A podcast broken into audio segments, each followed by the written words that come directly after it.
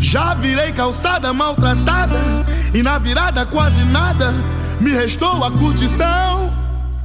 Responsável por trazer o soul e o funk afro-americano para a Jovem Guarda, ele já ganhou livro, filme, minissérie e até uma estátua na Tijuca em sua homenagem. Claro que a gente está falando do inconfundível Tim Maia. Já fiz muita sou Fábio Anjos, esse é o podcast Música for Dummies. E hoje a gente vai falar de uma música que representa uma época, no mínimo bizarra, da vida do Tim Maia, mas que, na minha opinião, é a que mais mostra quem musicalmente de fato ele era. A música é bom senso.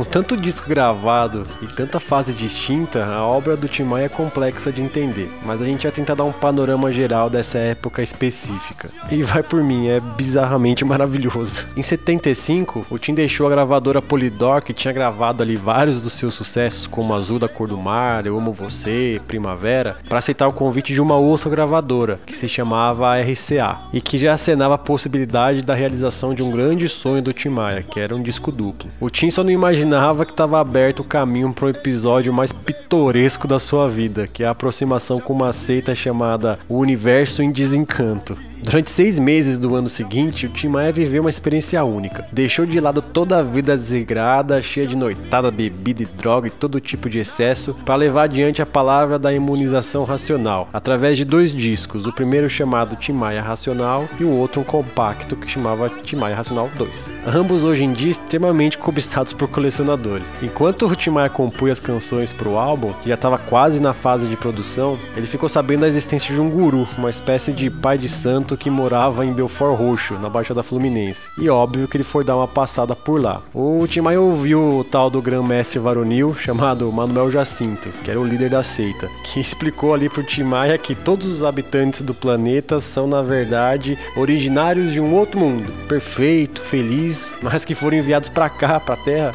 por causa da magnetização. Olha isso. Que seria a razão de todos os problemas da Terra e que a única saída para essa condição aparentemente aí lastimável era a imunização racional. Essa que tinha que vir com a leitura de uma série de livros escritos por ele mesmo, que mostrava a doutrina do racional superior, a instância máxima dessa coisa toda. O Tim Maia saiu de lá extremamente afetado pelas palavras do mestre e a partir dali iniciou uma nova fase na sua vida. A maioria das canções já estavam prontas para o novo disco do Tim, o tal álbum duplo, óbvio, e tiveram as suas letras deixadas de lado em favor de uma nova série de palavras que ele colocou ali nas melodias, sempre exaltando o poder do racional superior como farol para alcançar a paz.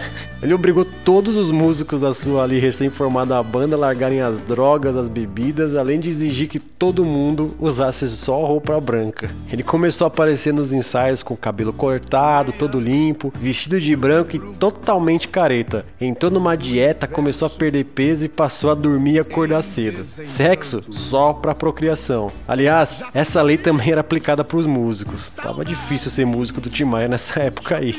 Obviamente que a gravadora não gostou nada da ideia de ver seu nome vinculado com essa seita maluca. E as canções foram surgindo e confirmando todos esses temores da gravadora. Os shows do Tim passaram a incluir apenas as canções recentes, nada do sucesso dos outros discos. Claro que os efeitos desse novo estilo de vida começaram a aparecer rápido. A voz estava mais potente, o fôlego maior, a disposição para encarar mais tempo de ensaio e tudo mais. A banda também estava extremamente afiada. Diante ali do inevitável, a RCA, que era gravadora, recebeu com temor a notícia que o disco passaria a se chamar Tim Maia Racional 1 e 2. E para surpresa geral dos executivos, ele decidiu rescindir o contrato, comprar todas as fitas já gravadas e lançar o disco por conta própria, com a ideia de alcançar um número maior de pessoas na base do boca a boca e porta a porta. Nessa missão, só para você ter uma ideia, ele chegou a mandar livro pro James Brown e pro John Lennon.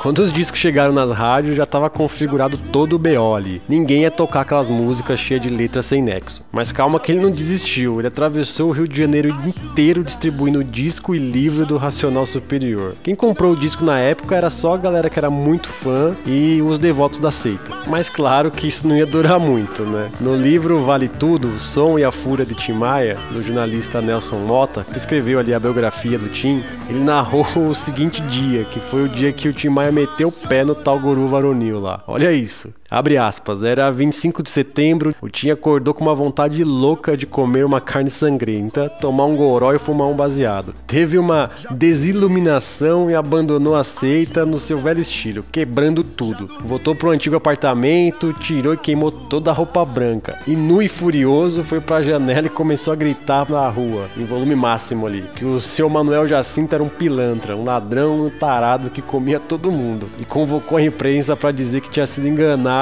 e roubado pelo ex-guru. Essa história é maravilhosa, sério.